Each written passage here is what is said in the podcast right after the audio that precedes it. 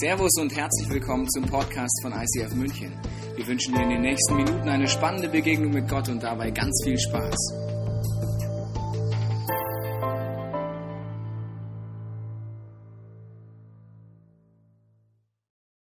Schön, dass du da bist bei dem Thema Angst frei. Was für eine tolle Serie. Ich weiß ob du die letzten Wochen da warst oder nicht, aber heute geht es um eine Angst, wenn die Statistiken nicht lügen. Und man sagt ja, glaub keiner Statistik, die nicht selbst gefälscht hast. Aber ich glaube mal dieser Statistik relativ weit über den Weg. Die Statistik sagt, dass Existenzängste eine der Hauptprobleme von uns lieben Deutschen sind. Existenzängste bedeutet die Angst, den Job zu verlieren, die Angst, dass eine Wirtschaftskrise kommt, dass die Pension nicht reicht, die Rente nicht reicht, die Lebensversicherung vielleicht crasht und der Wunsch von uns in unserem schönen Land, maximale Absicherung zu suchen und gleichzeitig so tief drinnen zu wissen, so wirklich hält dieses Netz auch nicht. Ich habe mir letztens überlegt, als ich wieder gehört habe, man diskutiert wieder die Renten, das Rentenalter hochzusetzen in Deutschland. Ich gehe jetzt einfach mal davon aus, ich werde durcharbeiten, bis ich in diesen Sarg reinspringe. Ich gehe mal davon aus, es gibt keine Rente mehr, wenn ich so alt bin, bis 90. Einfach durch, sage ich, 40, schön mal die Arbeitszeit auf dieser Erde. Macht's gut. So sehen die Prognosen aus. Ich weiß nicht, wie alt du bist und je nachdem hast du vielleicht mehr Glück, in Anführungsstrichen, noch vielleicht bei der Rente oder weniger Glück, weil es gibt ja so ein altes Rechenbeispiel man kann nicht dauerhaft mehr ausgeben, wie man einnimmt. Also das hat meine Mama mir mal beigebracht. Ich weiß nicht, was deine Mama dir beigebracht hat. Damals war die Wirtschaft noch nicht so drauf wie heute, sonst hätte ich gleich zu Mama gesagt, das stimmt doch gar nicht. Schau mal dahin, das klappt doch ganz gut. Irgendwie tief drin wissen wir, aber es klappt doch nicht so gut. Und bei Ängsten ist das Problem, dass Existenzängste und auch andere Ängste unser klares Denken außer Kraft setzen. Wir denken nicht mehr logisch, wenn Angst in unser Leben kommt. Das ist ein Grundproblem. Zum Beispiel können Ängste dafür sorgen, Existenzängste, dass man schlecht schläft. Es kann dazu führen, dass man Herz-Kreislauf-Störungen bekommt, sexuelle Störungen, sagen Psychologen, aufgrund von Existenzangst. wenn du die Nachrichten anmachst, die machen dir auch nicht gerade Mut, oder? Da geht wieder Neckermann flöten, da die nächste Firma kaputt, da wieder Arbeitslosigkeit. Und wir haben so in uns so die Tendenz, dass wir spüren, was hält denn wirklich mein Leben, wenn es hart auf hart kommt. Und jetzt ist der Punkt der, wenn du die letzten Wochen nicht da warst, wenn Angst dein, dein Gedenken außer Kontrolle setzt, mache ich nur mal ein Beispiel beim Thema Finanzen, Existenzängste. Als 2008 die Bankenkrise so richtig ins Rollen kam, gab es einen Mann in Amerika, der hatte sein ganzes Leben lang geschuftet, um zwei Millionen Dollar auf die Bank zu schieben. Die zwei Millionen Dollar hat er dort hingebracht und dann hat er innerhalb von wenigen Tagen 500.000 Dollar von diesen zwei Millionen verloren. Je nach Einkommen sagst du jetzt, der hat doch immer noch anderthalb Millionen. Ja? Oder sagst, ja, das ist schon viel Geld. Dieser Mann verliert 500.000 Dollar und das tut ihm so die Sicherung rausknallen, weil er das seine ganze Hoffnung drauf gesetzt hat, damit bin ich im Alter abgesichert, dass er auf die Idee kommt, Sprengstoff zu kaufen. Bis dahin ein normaler Bürger, friedliebender Bürger. Sprengstoff zu kaufen Waffen zu kaufen, mit dem Ziel, in diese Bank zu gehen, unschuldige Menschen zu erschießen und die Bank in die Luft zu jagen. Wegen 500.000 Dollar. Wenn Angst in unser Leben kommt, das ist nicht mehr logisch, merkst du das? Und ich weiß nicht, was es bei dir auslöst, aber ich glaube, Existenzängste kommen irgendwann bei uns allen durch. Egal, ob du dich heute als lebendiger Christ bezeichnest, ganz egal, wo du dich auf deiner geistlichen Reise befinden magst mit Gott. Existenzängste Zukunftsängste kommen immer schleichend, immer wieder. Wir können probieren, damit umzugehen, da werde ich gleich darauf eingehen. Aber der Punkt ist, warum sagt Jesus, warum redet die Bibel so oft über Finanzen? Ich meine, über 500 Bibelverse sind über Gebet geschrieben worden. Über 500 Bibelverse über Glaube. Und über 2000 über Geld. Warum macht er das? Offensichtlich ist er der Meinung, dass in unserem Leben das Thema Finanzen viermal so wichtig ist wie Gebet. Ja? Kann sein? Viermal so wichtig wie Glaube. Finanzen sagt man ja in Deutschland so ein Spruch, über Geld redet man nicht. Hast du schon mal gehört? Geld ist Scheidungsgrund Nummer eins. Hast du es gewusst? Scheidungsgrund Nummer eins ist Geld, Schulden, Existenzängste. Aber wir reden nicht drüber. Wir nehmen lieber eine Scheidung in Kauf, anstatt drüber zu reden. Was ich an Jesus liebe, an der Bibel liebe, ich weiß nicht, ob du schon mal aufgeschlagen hast, der stellt sich jedem Thema. Der geht einfach mitten rein und stellt dir Prinzipien vor, die erstmal so 180 Grad dem widersprechen, was der Mainstream macht. Und das finde ich sympathisch. Weil der Mainstream, ich meine, den kannst du ausprobieren. Ich habe jetzt einen jungen Mann kennengelernt, der war Anfang 20. Da habe ich gesagt, ich bin jetzt klar immer knackige 35, aber jetzt sage ich mal als alter, weiser Mann dir was. Du kannst schon den Mainstream ausprobieren, aber wenn du in mein Alter kommst, mit Mitte 30, dann hast du das und das und das erlebt und merkst, da und da und da und da und da klappt es nicht. Ich liebe es an Jesus, dass er kein Mainstream ist. Du wirst gleich merken bei Thema Existenzängste, wie er dir vorschlägt, diese Angst loszuwerden, die ist sehr unkonventionell. Das liebe ich an der ganzen Sache. Und das Interessante finde ich, wenn du die Bibel aufschlägst, diese 2000 Verse liest, dass immer wieder die, davon die Rede ist, dass am Bereich, Bereich Existenzängste, am Bereich Geld, das wie ein Herzenstest Gottes ist. Du denkst, aha, Gott will mich also testen. Das kann man falsch verstehen. Es ist nicht ein Gottestest, sondern es ist ein Herzenstest. Und Gott möchte nicht schauen, zum Beispiel beim Tobias Teichen schauen, ah, was ist in seinem Herz drin? Ich weiß es ja noch gar nicht, ich bin ja nur Gott. Ich weiß ja gar nicht, was in seinem Herzen drin ist. Ich habe keine Ahnung, ob es da irgendwelche Abgründe gibt in seinem Herzen. Gott weiß eh schon, was in meinem Herzen ist. Für wen ist dann der Test? Für dich und mich. Du wirst gleich merken, im Bereich Existenzängste, Geld, kommen Dinge in unserem Leben hoch, mit denen wir nicht gerechnet haben. Ich nenne es immer das Wiederlügendetektor-Test Gottes. Wir machen heute so einen Lügendetektor-Test. Der ist ein bisschen unangenehm, ja? Und den kann man auch nicht bescheißen, auf Deutsch gesagt, so ein Lügendetektor-Test. Der ist einfach da, der ist auch ein bisschen unangenehm. Und meine Mama hat immer zu mir gesagt, Tobi, das mache ich jetzt nur, weil ich dich liebe. Und wenn sie den Satz gesagt hat, habe ich den gehasst. So, ich mache das jetzt nur, weil ich euch liebe, okay? Diesen Lügendetektor-Test mit euch. Weil wir wollen gucken, was in deinem Herzen, in meinem Herzen drin ist und wie wiefern an Existenzängsten das aufgehangen ist. Ich fange an mit der ersten Stelle, die Jesus rausknallt und die schon herausfordert. Da sagt er im zweiten Teil der Bibel. Doch bedenkt nur, wer im Kleinen ehrlich ist, wird es auch im Großen sein. Wenn ihr bei kleinen Dingen unzuverlässig seid, wird es auch bei großen sein. Geht ihr also schon mit Geld unehrlich um, wer wird euch dann die Reichtümer des Himmels anvertrauen wollen? Verwaltet ihr das Geld anderer Leute nachlässig, wer wird euch dann schenken, was euch gehören soll? Jesus redet über Geld, über das Kleine. Irgendwie kennt er Deutschland nicht. Geld das Kleine? Geld das kleine Geld ist bei uns das Wichtigste, oder? Darum geht es doch. Also egal, wie viel Geld wir gerade haben, aber Geld ist doch ein wichtiges Ziel bei uns und das soll das Kleine sein und da treu sein. Und er redet davon, dass wenn wir im Kleinen mit Geld treu sind, dass wir dann auch von Gott das wahrhaftig, nämlich geistliche Autorität anvertraut bekommen. Ich weiß nicht, wie es dir geht, wenn du hörst, es geht um Finanzen und um Gott. Je nach Gottesbild läuft jetzt so ein Film ab. Ah, ich wusste es, Gott will mein Geld. Falls du das denkst, musst du dir kurz was erklären. Wenn Gott dein Geld wollte, wäre er nicht Gott. Ich erkläre äh, kurz. Also stell dir mal Gott vor, egal ob du Christ bist oder nicht. Also Gott hat alles geschaffen, also alles, ja. Also auch diesen wunderbaren blauen Planeten, alles, was drin ist und drauf ist. Er hat sich dich ausgedacht. Es ist ein Geschenk für dich, wenn du in Deutschland leben darfst, wenn du Gaben und Talente hast, wenn du studieren durftest. Was für ein Privileg. Wenn du lesen und schreiben kannst, gehörst du bereits übrigens zu den Privilegierten dieser Welt. Und all das vertraut Gott dir an. Und jetzt denken wir manchmal ernsthaft, der Himmel hat ein Finanzproblem. Also die Aktien der Ewigkeit crashen irgendwie, weil die da schlecht investiert haben in der Ewigkeit. Und jetzt braucht Gott dein Geld, weil er Mist gebaut hat. Ja? Eine Steuer-CD ist verkauft worden im Himmel und jetzt auf einmal wissen sie nicht mehr weiter. Wir holen uns das Geld der Christen. Das ist Comedy. Gott will nicht dein Geld, er will dein Herz. Das ist etwas ganz anderes. Ein anderes Gottesbild hast und schon merkst, dass Gott es gut mit dir meint, dann weißt was Jesus sagt, auch dieser Bereich dient, damit du lebst und aufblühst und aus Gefängnissen der Angst rauskommst und frei bist. Und was für Tests sind das alles? Also der Herzenstest. Zum Beispiel ist es der Test, Geld zeigt, was mir wirklich wichtig ist. Das ist ganz einfach rauszufinden. Ich habe dir ein paar Sachen mitgebracht. Je nach Typ sagst du ja, also ganz klar, Reisen sind mir wichtig. Oder ich habe mal das durchschnittliche Münchner Haus aufgemalt so die Immobilienprise. Man kriegt nicht mehr mehr für sein Geld, aber das ist ungefähr das Münchner Haus. Vielleicht ist das dir wichtig. Am Geld sehe ich, was dir wichtig ist. Vielleicht ist es ein schönes Auto. Ich könnte auch sehr gut nachvollziehen, wenn es sowas wäre. Mm, lecker. Wahnsinn. Oder natürlich auch sowas Silbernes hier. Egal, ob ein Apfel oder eine Karotte vorne drauf ist. Das sind Dinge, die können dir sehr wichtig sein. Und wir sind ja schnell der Meinung, ja, das brauche ich aber. Ich brauche so eine Karotte vorne auf meinem Laptop.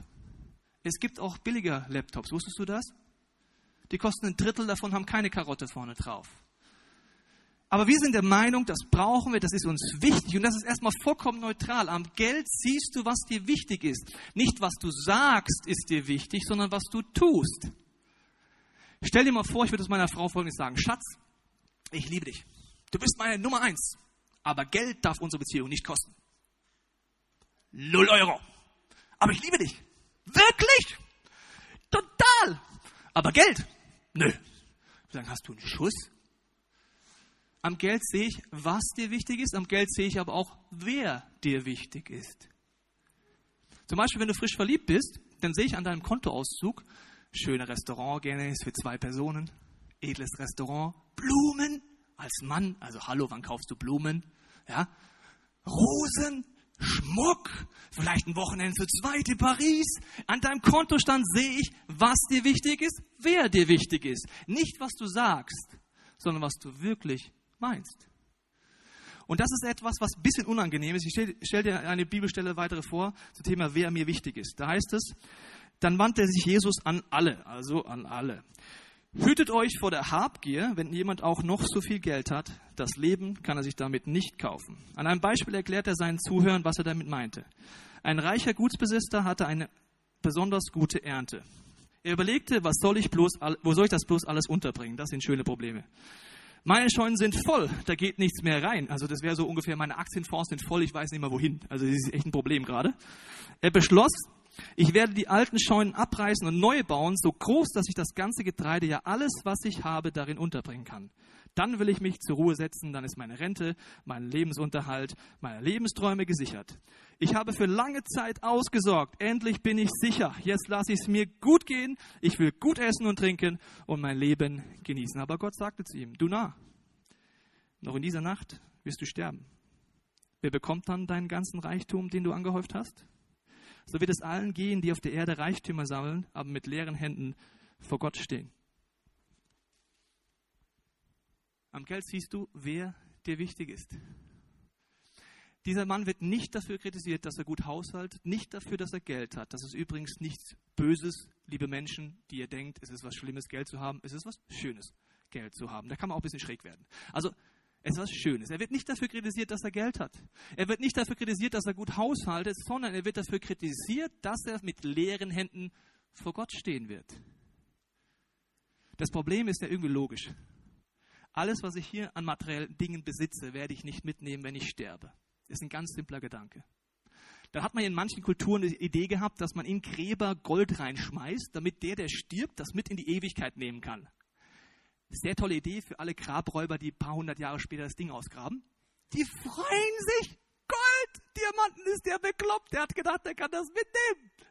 Denkst du, ja, das sind die Kulturen, aber wir glauben es ein bisschen auch, ne? Wenn wir sterben, werden wir vor Gott stehen. Und dann ist die Frage, was sind vor Gott leere Hände und was sind vor Gott volle Hände?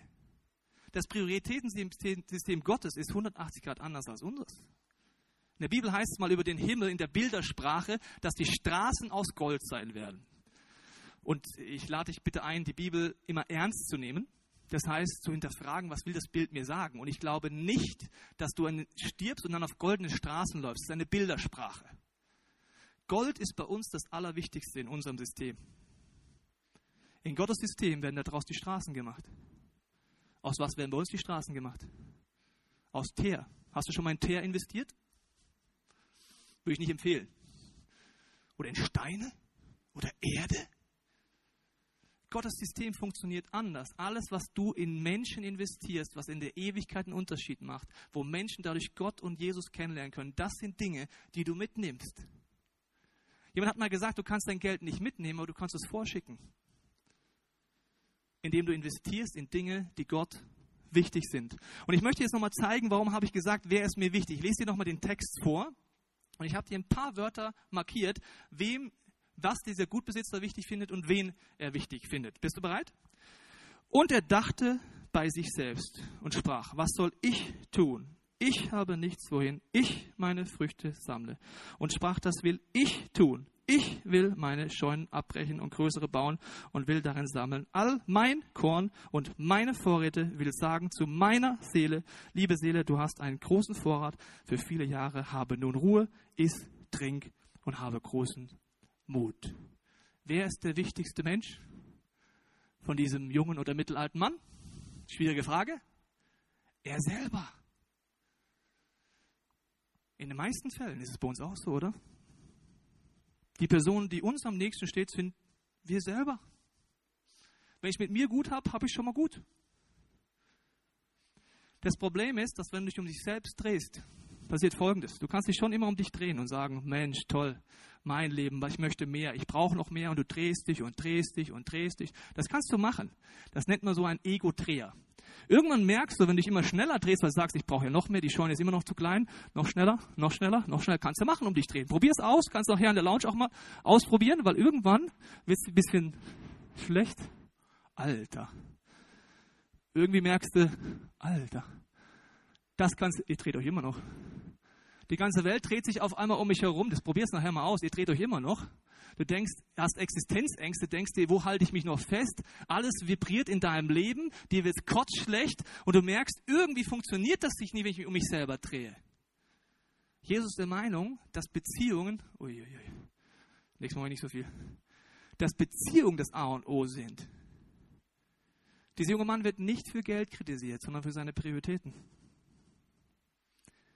Was ist noch ein Lügendetektortest? Nicht nur, was ist mir wichtig, wer ist mir wichtig, sondern auch, wovon bin ich abhängig? Psychologen haben untersucht, dass wenn Angst in unserem Leben ist, wir Bewältigungsstrategien probieren, um diese Angst, besonders auch Existenzangst, wegzuschieben. Diese Bewältigungsstrategien sind Fluchtmechanismen, keine Lösungsmechanismen. Folgende Fluchtmechanismen kannst du anwenden, wenn Existenzangst kommt oder andere Ängste. Du kannst Wissen aufbauen. Ich muss maximales Know-how aufbauen, maximale Kompetenz aufbauen, damit ich so viel wie möglich Möglichkeiten habe zu reagieren, wenn es schwierig wird. Oder auf Leistungs-, Karriere maximal nach oben gehen. Je weiter oben ich bin, desto mehr habe ich Kontrolle. Macht, Reichtum und Status ein sehr beliebter Effekt, davor wegzulaufen von meiner Angst. Das sind alles schöne Dinge. Reichtum, und Status. Als Bewältigungsstrategie funktioniert es nur nicht. Ablenkung und Aufregung sehr beliebt. Zum Beispiel Samstagabend wetten das angucken, egal ob der neue Moderator dir gefällt oder nicht. Du kannst dich ablenken. Weißt du, warum Horrorvideos laut Psychologen in unserer Gesellschaft immer mehr ins Kino kommen? Und zwar immer krasser und immer mehr? Horrorvideos sind die beste Möglichkeit der Ablenkung. Je mehr Ängste du in deinem Leben hast, desto effektiver ist ein Horrorvideo anzugucken, weil dann dein Hirn auf Notversorgung und auf Angst vor dem Film umstellt und du deine Alltagsängste kurz vergisst. Das ist alles keine Lösungsstrategie. Merkst du das? Essen, sehr beliebt, ja, Kohlenhydrate, Glückstoffe, Zucker, ganz toll. Drogen, Medikamente, Bindungen, also möglichst viele Beziehungen eingehen, möglichst den Partner wechseln, alles Möglichkeit vor Angst wegzulaufen. Und Psychologen sagen folgendes. Wir probieren solche Strategien aus, merken, die funktioniert irgendwie, weil wir können flüchten. Und irgendwann wird es wie eine Autobahn, auf der wir immer fahren, und dann redet ein Psychologe von einer Sucht. Spielsucht, Karrieresucht, Magersucht, Fresssucht, Ablenkungssucht. Ich kann mich nicht mehr mit mir selber beschäftigen. Und ein Psychologe sagt, die einzige Lösung wäre, du müsstest die Angst angehen. Warum redet Jesus so oft über Finanzen? Weil er dahin will. Ganz tief unten. Deine Angst angehen, damit du freier wirst. Also auf wen was ist mir wichtig, wer ist mir wichtig, wovon bin ich abhängig? Du merkst, der Herzenstest ist schon ganz schön krass, gell? Und dann auch noch, auf was werde, werde ich mich wirklich verlassen? Da heißt es, den Reichen musst du unbedingt einschärfen, sich nichts auf ihren irdischen Besitz einzubilden oder sich auf etwas so Unsicheres wie den Reichtum zu verlassen. Vielleicht als kleiner Einstieg. Jetzt denkst du, ja, endlich sagt es mal jemand.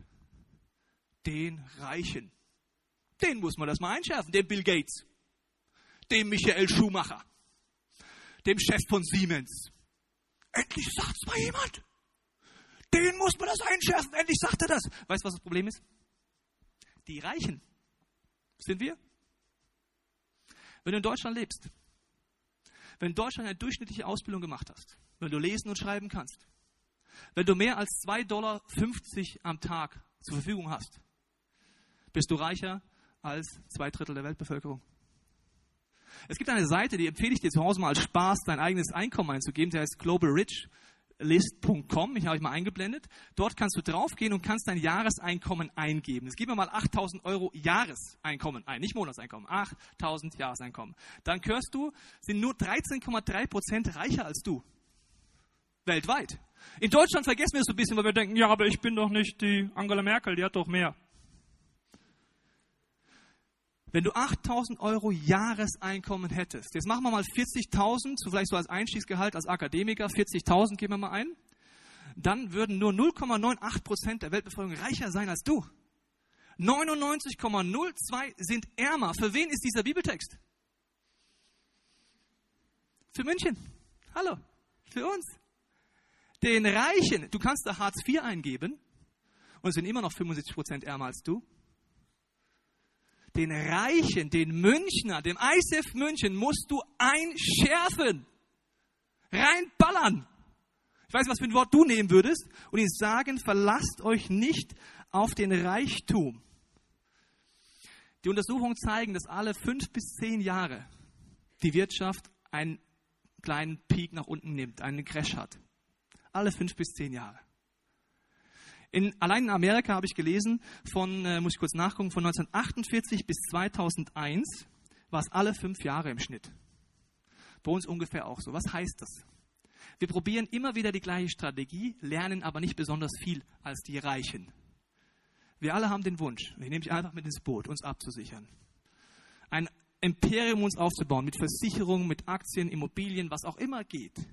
Und alle fünf Jahre im Schnitt gibt es einen Crash. Ich mache es dir mal kurz, spiel mal jemand vor, der jetzt ungefähr vielleicht 60 Jahre alt ist und das paar Mal ausprobiert hat. Der probiert es einmal aus, setzt alles da drauf, mit Reichtum sich abzusichern. Dann, boom, Crash. Ja, Mist. Er macht es zum zweiten Mal. Er hat ja Ausdauer. Boom, weg. Er macht es zum dritten Mal.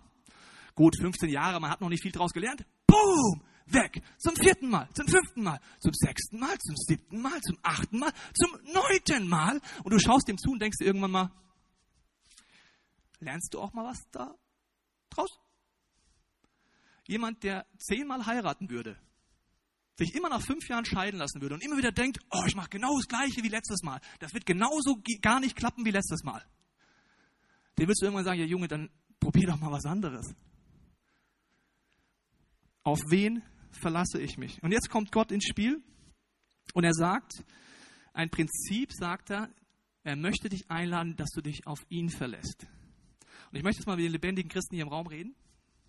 Wenn du sagst, Jesus ist dein Chef, dann singst du hier auch so gesungene Gebete immer wieder, die sagen, dein Plan soll kommen, dein Wille geschehe. Alles, was du dir vorstellst, finde ich auch wichtig. Das sagen wir, aber wir haben Angst, oft konkrete Schritte zu gehen. Weil das würde ja bedeuten, wenn ich sage, ich gebe mein ganzes Leben in Gott, dass ich ein Prinzip lebe. Stelle ich dir erst vor und dann sage ich dir, was das Problem daran ist. Die Bibel redet davon, wenn du dich entscheidest, dass dein ganzes Leben Gott gehört, dann wird man das an deinem Konto merken. Und zwar ein Prinzip, das wird in den ersten Seiten der Bibel eingeführt, das ist das Prinzip der sogenannten Erstlinge. Gott kommt auf die Idee zu sagen, liebe Volk Gottes, am Anfang eurer Ernte, am Anfang von dem, wo damals Landwirte zum Beispiel das erste Lämpchen auf die Welt kommt, das erste Lämpchen, gebt das bitte in den Tempel, in die Kirche, Gott zurück, als Symbol über die Kirche Gott zurückgeben. Das erste Lämpchen. Weißt du, was das bedeutet, das erste Lämpchen? Das ist das erste Lämpchen. Das würde bedeuten, wenn das Mutterviech abkratzt, kommt kein Lämpchen mehr. Nicht vom hundertsten Lämpchen und am Ende vom Monat, wenn du 200 Lämpchen hast, nimm ein Lämpchen und gib das in die, in die Kirche zurück, sondern vom ersten. Vom ersten Apfel, den du vom Baum runterholst, den gibst du. Das ist jetzt ganz schön krass, oder? Das würde ich ja nur machen, wenn ich wirklich vertrauen würde, dass Gott existiert, dass sein Wesen gut ist, er mich versorgt und ich ihm dadurch zeige, dass er das Wichtigste und die Nummer eins in meinem Leben ist. Dieses Prinzip wird dann weiterentwickelt, weil irgendwann sind es nicht nur noch Landwirte, dann gab es natürlich auch Geschäftsleute, Kaufmänner etc., die dazu kamen und der Zehnte wurde eingeführt. Von all dem, was man einnimmt am Anfang vom Monat, von den ersten Einnahmen 10% zu nehmen, über die Kirche als Symbol Gott zurückzugeben. Jesus nimmt das aus, Matthäus 23, sagt er, Jungs und Mädels, den Zehnten zu geben, dieses Symbol, dass Gott die Nummer eins ist, dass alles in seiner Hand ist und dass du dadurch, indem du es über die Kirche Gott zurückgibst, einfach dein ganzes Leben in Gott, Gottes Hand legt, ist sehr wichtig, sehr sinnvoll. Ihr solltet nur nicht vergessen, warum das Ganze ist, nämlich aus Liebe zu Gott und nicht, weil es eine Regel ist. Jetzt muss man das Ganze mal auf der Seele zergehen lassen. Gott ist der Meinung, wenn du aus Existenzängsten raus willst, müsstest du dich trauen, Schritt für Schritt immer mehr dein ganzes Leben in seine Hand zu geben, ihm zu vertrauen, ihn an Nummer eins zu setzen und sagen, durch das Symbol vom Zehnten am Anfang vom Monat zeige ich dir Gott, dir gehört eigentlich alles. Das ist total ungemütlich im Christentum, merkst du das? Wie jetzt alles? 100 Prozent? Ja? Jesus redet davon, dass du wie ein Manager werden darfst in deiner Lebens-AG. Ich sage immer, ich bin der Manager der Teichen-AG, aber der Chef ist Jesus Christus. Wir haben ein Unternehmensziel, das hat der Chef festgelegt, nicht ich. Das Unternehmensziel lautet, dass Menschen in eine persönliche und wachsende Beziehung zu ihm kommen können, etwas Gutes und Positives durch meine Ressourcen passiert. Und mit diesem Chef rede ich Dinge durch. Setz Prioritäten und investiere in Dinge, was dem Unternehmensziel dient. Der Vorteil ist, wenn du nicht der Chef deiner eigenen Lebens agierst, ist, dass wenn du in eine Krise kommst, der Chef das Problem hat. Ist mal aufgefallen? Ich sehe zum Beispiel mein Auto wie ein Dienstwagen. Wenn der Dienstwagen kaputt ist in deiner Firma, was machst du? Chef, Dienstwagen kaputt, was machen wir? Du zahlst, gell, Chef? Ist ja dein Dienstwagen, nicht meiner. Ich habe eine Dienstwohnung, ich habe viel von Gott anvertraut bekommen, aber mit dieser Einstellung. Und jetzt kommt der entscheidende Punkt. Wenn du das anfängst auszuprobieren, wirst du merken, wie stark du Gott schon vertraust. Sonst machst du das alles nicht. Der Lügendetektor-Test zeigt dir, wo du stehst. Auf was verlässt du dich? Was ist dir wichtig? Wer ist dir wichtig? Wo bist du abhängig? Der Weg raus, dass du Gott zu Nummer eins machst, macht erstmal Angst. Die Angst, wenn ich das mache, komme ich zu kurz. Genau wie der Haus, dieser äh, Gutbesitzer redet, ich möchte doch meine Scheune bauen, mir etwas zurücklegen. Der entscheidende Punkt ist, wenn du diesen Schritt gehst, wirst du merken, dass hinter dieser Angst, Gott nicht ranzulassen an dein Leben, an was du an den Finanzen eben ablesen kannst, ist die Angst, dass es Gott nicht gut mit dir meint. Eine Schicht tiefer ist der Zweifel, dass das Wesen Gottes gut ist.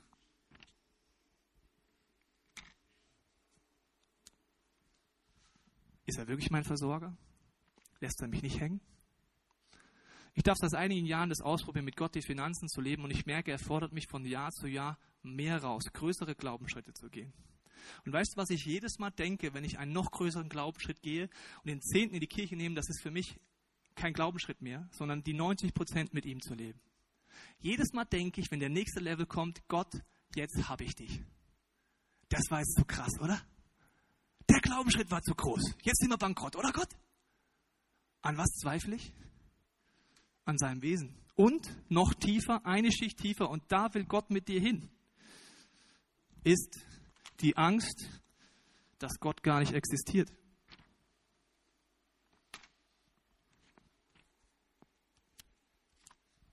Warum tun wir alles dafür, uns maximal abzusichern? Und Absicherungen sind ja nicht schlecht, wenn ich mich nicht darauf verlasse mit meinem ganzen Leben.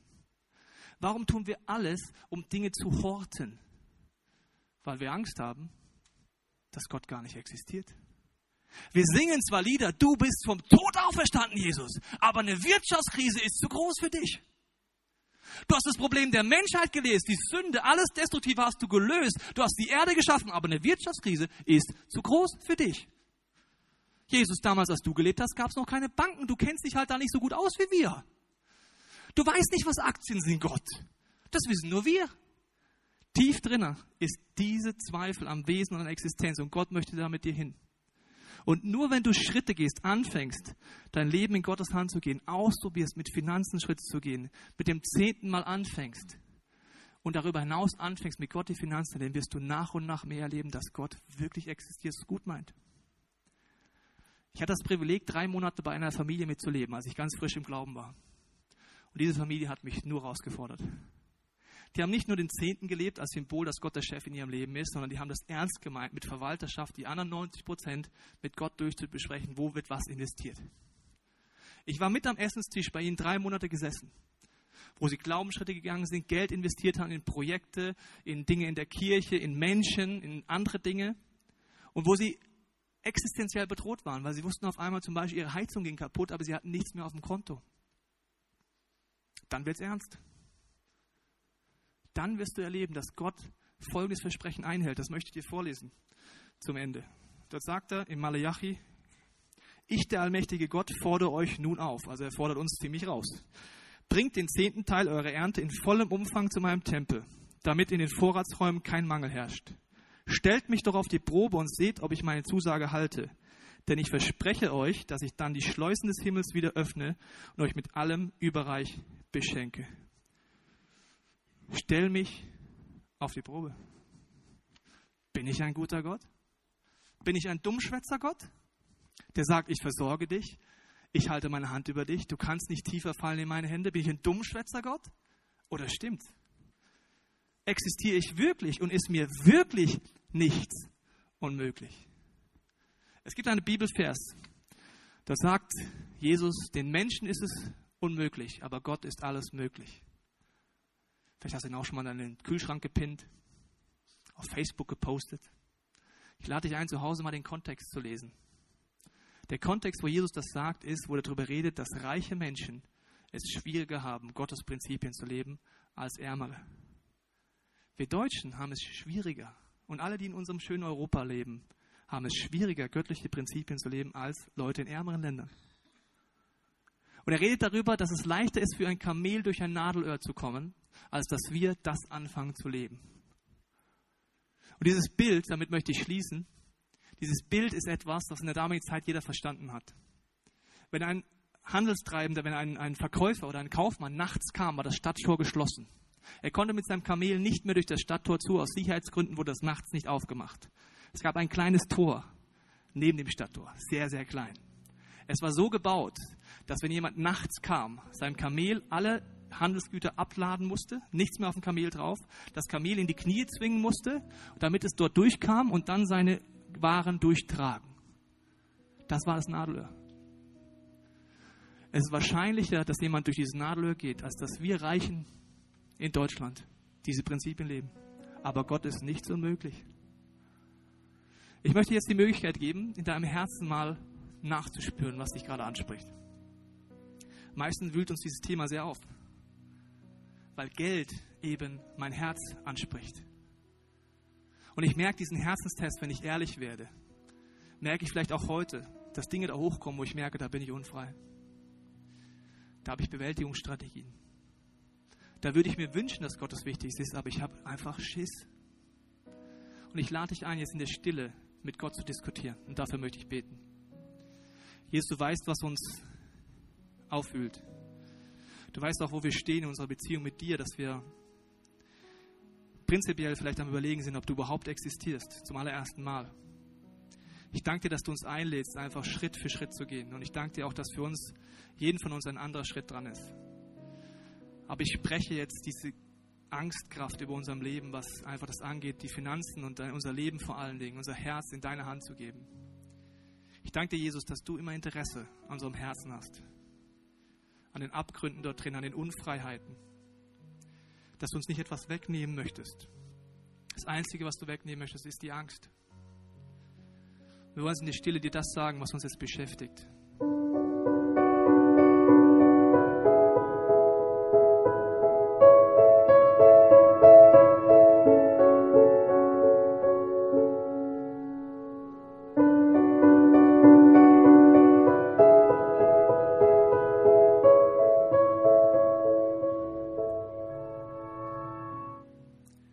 Ich danke dir, dass du uns viel anvertraust.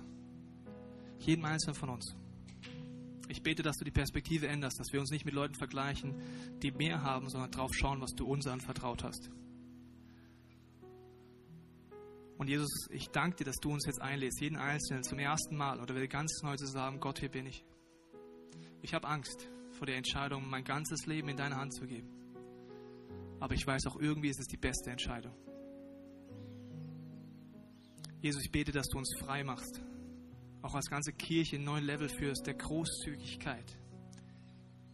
Du hast mal gesagt, du möchtest, dass wir dir ähnlicher werden. Du bist der großzügigste, spendabelste und freiste Mensch gewesen, der jeweils gelebt hat, Jesus. Und ich danke dir, dass du uns verändern möchtest. Ich lade dich ein, das nächste gesungene Gebet zu deinem zu machen. Und ich möchte kurz sagen, was der Text ist. Weil es ist wichtig, dass du das vorher weißt, dass du überlegen kannst, ob du es überhaupt singen willst. Dort heißt es dem Text, ich will dich ehren. Das ist die Entscheidung, Gott, du bist die Nummer eins. Es geht mir in meinem Leben darum, dass deine Ideen umgesetzt werden. Das ist wie die Entscheidung, ich möchte so ein Verwalter werden, wo einfach meine Worte und meine Taten übereinstimmen. Und dann heißt es, du bist mein König. Ein altes Symbol für, du bist mein Chef. Und da heißt es noch, du bist mein sicherer Halt. Ein sicherer Ort. Das verspricht dir Gott, wenn du dein Leben in seine Hand gibst. Er verspricht dir nicht, dass es immer einfach ist, aber am Ende vom Tag, dass das passiert. Wir hoffen, dass dir diese Predigt weitergeholfen hat. Wenn du Fragen hast, kannst du gerne an info at icf-moenchen.de mailen und weitere Informationen findest du auf unserer Homepage unter www.icf-moenchen.de.